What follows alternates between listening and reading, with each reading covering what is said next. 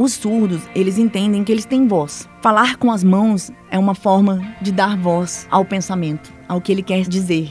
O MP que a gente conta e você pode contar, contar com a gente. A gente conta. O MP que você pode contar, pode contar. Vai começar agora o podcast do MPDFT. O episódio deste mês é dedicado ao Setembro Azul, o mês da visibilidade surda. Eu sou a Flávia Gonçalves e quem divide o programa comigo é a Talita Medeiros. E a gente vai contar a história da nossa colega Priscila Araújo, que nasceu surda. Ela começou a estudar Libras depois de adulta, se formou como tradutora da língua e encontrou a realização profissional ajudando outras pessoas surdas. E é graças ao esforço e à dedicação da Priscila que hoje o MPDFT conta com um setor de atendimento em Libras. O Setembro Azul é importante porque é um mês que aconteceram várias coisas marcantes, né? No primeiro de setembro, eles criaram uma lei que regulamenta o exercício do tradutor, do intérprete de Libras. Aí no dia 10 é comemorado o Dia Mundial da Língua de Sinais. Como poucas pessoas sabem, a língua de sinais ela não é um padrão, cada país tem a sua. Assim como aqui tem a Libras, nos Estados Unidos tem a ASL, na França tem a língua de sinais francesas e por aí vai. No dia 26 de setembro é comemorado o Dia Nacional do Surdo, aqui no Brasil. E no dia 30 é o Dia Internacional do Surdo e também do tradutor e intérprete de Libras. É o mês da visibilidade surda. Muita gente não sabe, mas a língua materna de muitos surdos não é o português, e sim a língua brasileira de sinais, mais conhecida como Libras. Existem os surdos que se comunicam por Libras, aqueles que utilizam a língua portuguesa e os bilíngues, que compreendem os dois idiomas. Primeiramente, assim, eu sou surda também, então já nasci com a deficiência e eu sempre tive contato com a Libras desde criança. Existem vários tipos de surdos. Existem surdos como eu, que são surdos oralizados, que ouvem utilizando o aparelho auditivo. Existem surdos implantados, que usam o implante coclear. Existem surdos que não usam aparelho auditivo nenhum, porque não se adaptou. Há muitos anos atrás, quando começaram a criar as leis, né, voltadas para os surdos, a medicina era muito oralista. A gente era obrigado a se oralizar e a estudar em colégio comum, e eles sofriam muito com isso. Então, assim, tem muitos surdos que largavam os estudos e não estudavam português. Então, eles não tinham conhecimento da língua. A língua materna da grande maioria dos surdos é a Libras. Hoje já existem leis que instituem o estudo bilíngue. Existe a escola bilíngue em Taguatinga, por exemplo, que você aprende o português e a Libras, mas o português como uma segunda língua, não como a primeira.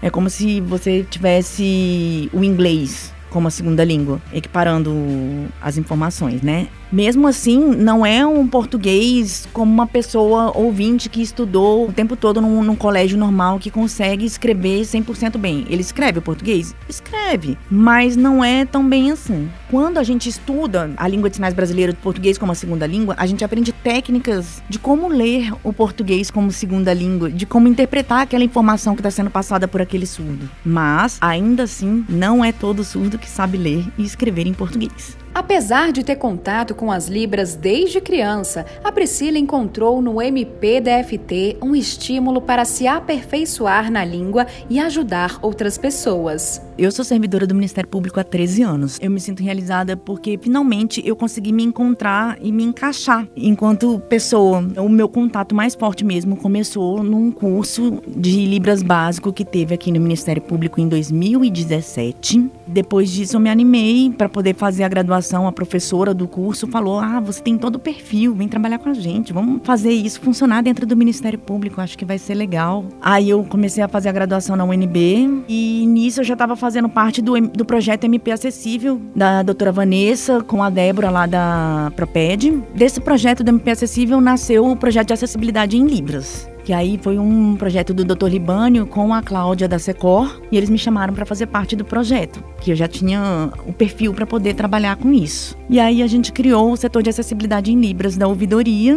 que é onde eu estou fazendo vários trabalhos até hoje. E eu estou trabalhando em alguma coisa que é imensurável e que eu nunca vi nada igual em nenhum outro órgão público, assim, um trabalho nesse nível de se preocupar em ter a comunicação direta com a comunidade surda em uma área que é em busca da justiça, né, dos direitos e dos deveres enquanto cidadão. Para tornar o MPDFT cada vez mais acessível, A ouvidoria da instituição iniciou o atendimento em Libras. O serviço é voltado para pessoas surdas que queiram tirar dúvidas, fazer sugestões, apresentar denúncias ou acompanhar o andamento de processos. É muito importante que o órgão público tenha o atendimento próprio em Libras, porque é um atendimento direto entre o cidadão e o órgão público. Não tem um intermediário ali no meio. Vou citar um exemplo de um caso que eu já atendi. O cidadão chegou aqui, ele falou assim: Olha, eu preciso saber como está o andamento desse processo. Aí, quando eu fui olhar no sistema, eu percebi que ele tinha sido intimado já num endereço que não era o endereço que ele morava. E isso poderia causar problemas para ele. Por quê, né?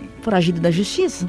Aí eu fui com ele lá nas execuções penais, conversei com o pessoal das execuções penais, falei: olha, ele não sabe português, ele não recebeu essa intimação porque ele mudou de endereço, ele não sabia que ele precisava comunicar à justiça da mudança de endereço e ele está comunicando agora, porque ele quer cumprir a pena dele, ele quer resolver o problema. Aí nós conseguimos, a gente fez o caminho inverso, né, através do Ministério Público, comunicar à justiça para ele poder receber a intimação depois e a gente está fazendo esse acompanhamento do processo. O setor de Libras continua acompanhando acompanhando o processo dele até o fim. Eu fico atendendo aquele cidadão por meses, porque eles perguntam como está o andamento do meu processo. Sou eu que vou lá, ligo na promotoria para saber, passo a informação para eles, né? Eu tenho que traduzir toda a informação que o promotor passa, eu tenho que passar para eles em libras. É importante esclarecer que o setor de acessibilidade em libras do MPDFT realiza outras atividades para atender as demandas internas da instituição. Isso mesmo. Podem traduzir documentos, vídeos e informativos da Libras para o português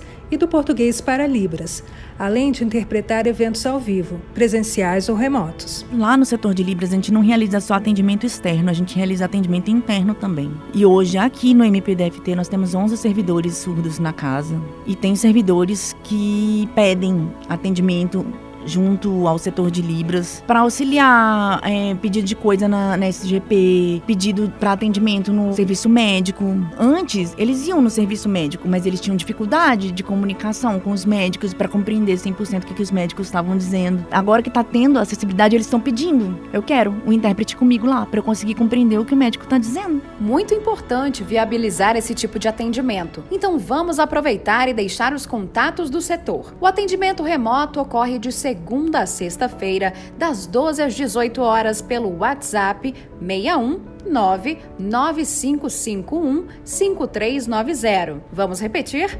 61 99551 5390. Temos também atendimento presencial, segundas e quartas, das 12 às 18 horas, no edifício sede do MPDFT, que fica no Eixo Monumental. E também tem o e-mail ouvidoria.libras@mpdft.mp.br. Agora, para finalizar o bate-papo desse episódio, a Priscila fez um alerta sobre uma expressão que não deve ser mais utilizada. Não se deve jamais usar o termo surdo-mudo, porque dentro da comunidade surda isso é considerado falta de respeito. Tratar como iguais, todos somos iguais, com as nossas diferenças. As pessoas acabam falando isso por falta de conhecimento mesmo. O desconhecimento, né, assim, a palavra ignorância eu acho muito muito forte, mas o desconhecimento leva as pessoas a acabar ofendendo as outras, às vezes sem querer. Porque o termo surdo-mudo é um termo equivocado. Os surdos, eles entendem que eles têm voz. Falar com as mãos é uma forma de dar voz ao pensamento, ao que ele quer dizer. E ainda assim, o surdo, ele emite sons, ele tem expressão facial, ele não tem um problema nas cordas vocais. Eles não falam porque eles não ouvem, mas as cordas vocais elas estão aqui.